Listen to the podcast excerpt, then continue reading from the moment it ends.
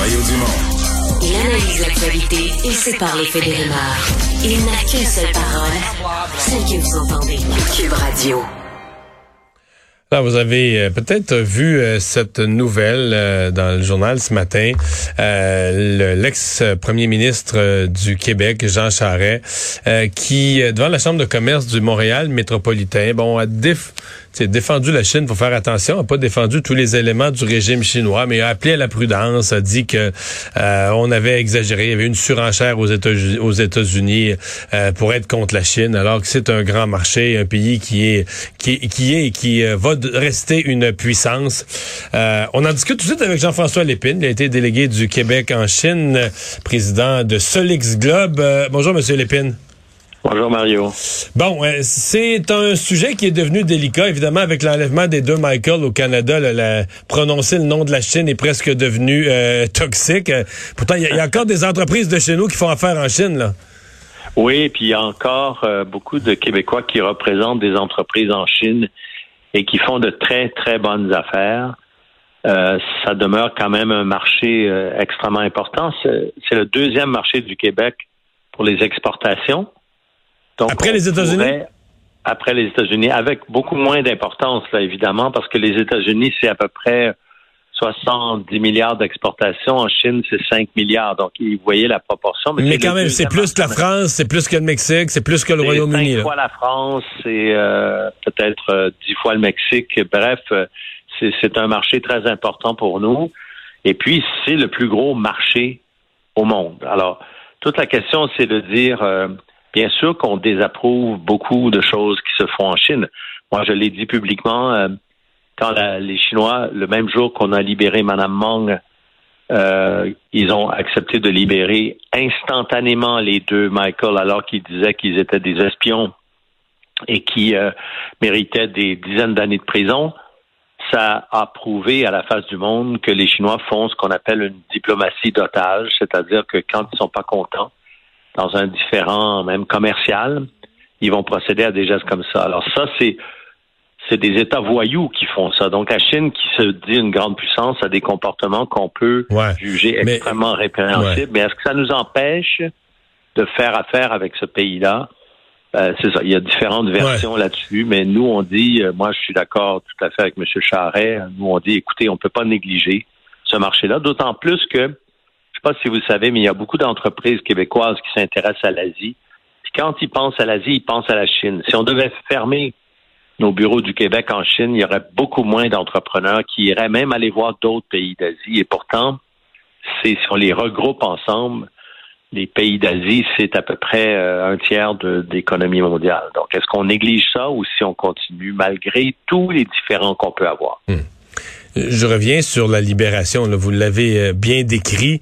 Euh, la, libération des deux Michael au même moment où euh, Meng Wanzhou était, était libéré. mais il y a un côté où...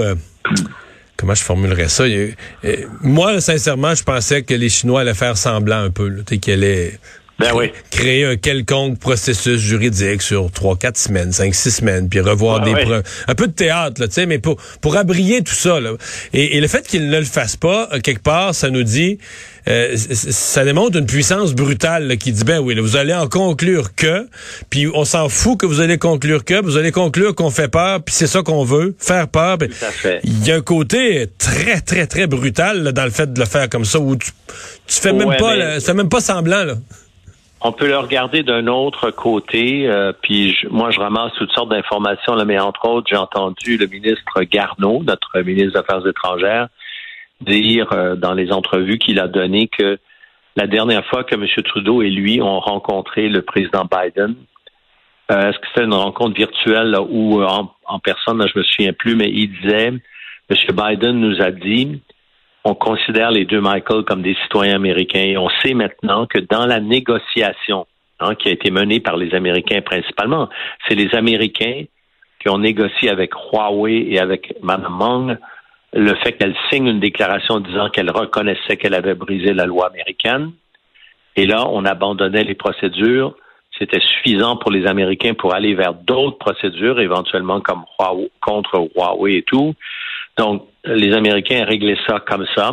Ils, acceptaient donc d'abandonner leur poursuite contre la personne, Mme Meng, et du même coup, ils ont exigé en retour que les deux Michael soient libérés le même jour. C'est ça qui est arrivé. C'est ça qui est arrivé d'abord. Ça, c'est la première chose. Maintenant que les Chinois acceptent ça, c'est un signe euh, d'abord qu'ils voulaient absolument régler cette histoire-là pour essayer d'améliorer leur relation avec les Américains. Donc, vous voyez que c'est pas nécessairement la puissance la plus euh, euh, agressive. Là. Et puis, deuxièmement, ils étaient prêts à subir l'effet de l'image, comme on dit, là, c'est-à-dire qu'ils admettaient qu'ils avaient pris ces gens-là simplement en otage économique. Donc, les Chinois n'ont pas tout gagné là-dedans, au contraire. Mais c'est vrai qu'ils s'en foutent. Maintenant qu'on dit, oh, ah, voilà, ils, ils, ils, ils prennent des otages, les Chinois sont très sûrs d'eux-mêmes, puis ils se disent, écoutez, tout ça va passer, puis c'est réglé, tout ça. Maintenant, est-ce qu'ils vont en faire d'autres? C'est ça qui est important. C'est ça qu'il faut, si on s'appelle le Canada, les États-Unis et l'Europe, c'est ça qu'il faut imposer à ce pays-là, cette grande puissance-là. Cessons de régler les différends de cette façon-là.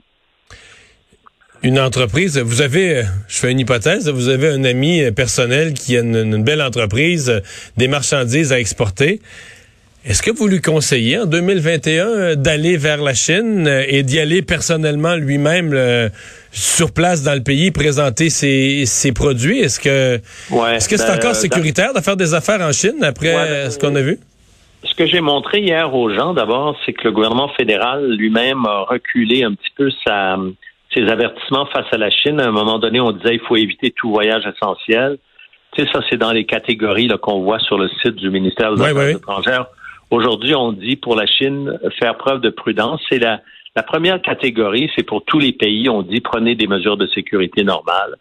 Pour le deuxième degré de difficulté, c'est faire preuve de grande prudence. Et pour la Chine, on dit faites preuve d'une grande prudence en Chine en raison du risque d'application arbitraire des lois locales parce que, bon, il y a eu les deux Michael, il y a eu, bon, il y a des gens qui, devant les tribunaux en Chine, ont encore certaines difficultés, mais je peux vous dire que le trois quarts des gens, sinon la 95% des gens d'affaires en Chine, moi, ce que je dis tout le temps, c'est d'abord préparez bien ce que vous allez faire, ayez de bons partenaires en Chine, et ça, par exemple, les bureaux du Québec, l'ambassade, les consulats canadiens, on peut vous aider à trouver des bons partenaires. Et puis, il n'y a pas plus de risques en tout cas, il y a certainement moins de risques pour un individu d'aller faire des affaires au Mexique où le soir il peut se faire euh, kidnapper sur la rue ou au Brésil dans certaines dans certaines villes euh, en Afrique que en Chine où c'est vrai il y a un, certain arbitraire de la loi. Il faut faire attention. Mais si on respecte les lois si on fait des affaires de façon transparente euh, d'ailleurs en Chine il y a de moins en moins aujourd'hui de risque de se faire voler, ce qu'on disait à une époque, son brevet ou ses marques de commerce et tout ça, parce que maintenant... Ah oui, la propriété intellectuelle s'est améliorée, ça?